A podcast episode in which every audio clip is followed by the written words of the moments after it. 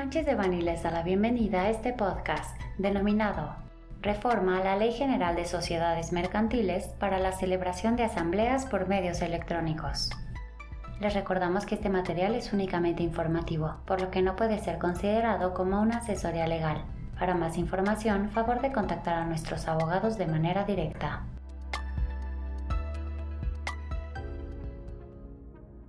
El día 20 de octubre se publicó en el Diario Oficial de la Federación el decreto por el que se reforman diversas disposiciones de la Ley General de Sociedades Mercantiles, misma que entró en vigor el 21 de octubre de 2023 en lo general y seis meses después de su publicación por lo que hace a las convocatorias para asambleas generales de socios en las sociedades de responsabilidad limitada. La reforma tiene como objetivo que se facilite y se dé acceso, agilidad y plena seguridad jurídica a la celebración de asambleas de accionistas o socios y de sesiones de órganos de administración por medios electrónicos, ópticos o de cualquier otra tecnología, Previo a la reforma, la Ley General de Sociedades Mercantiles no contemplaba expresamente que las asambleas o sesiones pudieran ser celebradas por sus asistentes fuera del domicilio social o de manera distinta a la presencial, salvo los casos de excepción que expresamente establecía la ley, como lo son caso fortuito o fuerza mayor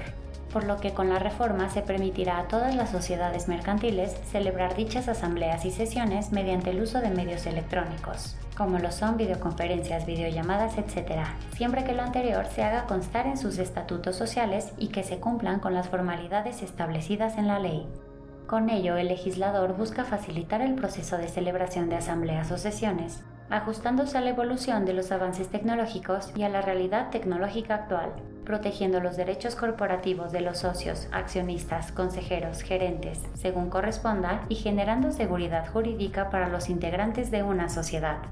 Entre las principales consideraciones de la reforma se encuentran el poder actualizar los estatutos sociales de las sociedades para que las asambleas o sesiones puedan llevarse a cabo por medios electrónicos, dotándolas de la misma validez y efectos jurídicos que las celebradas de manera presencial, sin que exista la posibilidad de declararse nulas por no celebrarse dentro del domicilio social. Por otro lado, esto significa para las empresas que las asambleas o sesiones podrán ser celebradas de manera remota, presencial o mixta, lo que implicará para los socios o accionistas que quienes no puedan atender a dichas asambleas o sesiones de manera presencial estarán asistiendo a las mismas y ejerciendo sus derechos corporativos de voz y voto mediante el uso de los medios electrónicos que la sociedad establezca para tales efectos en estatutos. Derivado de lo anterior, la reforma también contempla que las asambleas de accionistas y los asientos de los libros corporativos podrán ser firmadas de forma autógrafa o de forma electrónica, respetando la intención de la reforma y dando certeza a los acuerdos tomados entre los participantes de las mismas.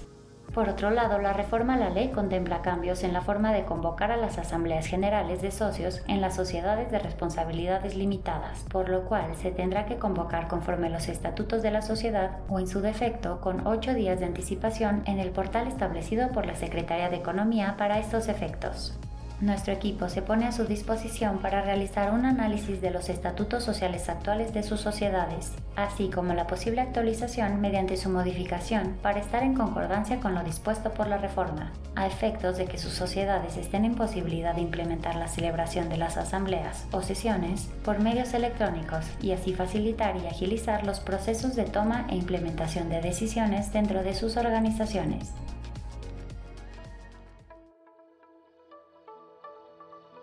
Este contenido fue preparado por Daniel Maldonado, Diego Gómez Aro, Ernesto Silvas, José Antonio Postigo, Rafael Villamar, José Miguel Ortiz, Alejandro Jaime García, Elsa Leticia Neves Ramírez Viela, Patricio Espinosa Esparza y Mariano Durán González, miembros del Grupo de Práctica de Corporativo y Transaccional. Para cualquier duda o comentario sobre este material, contáctenos directamente o visite nuestra página www.sanchezdevani.com.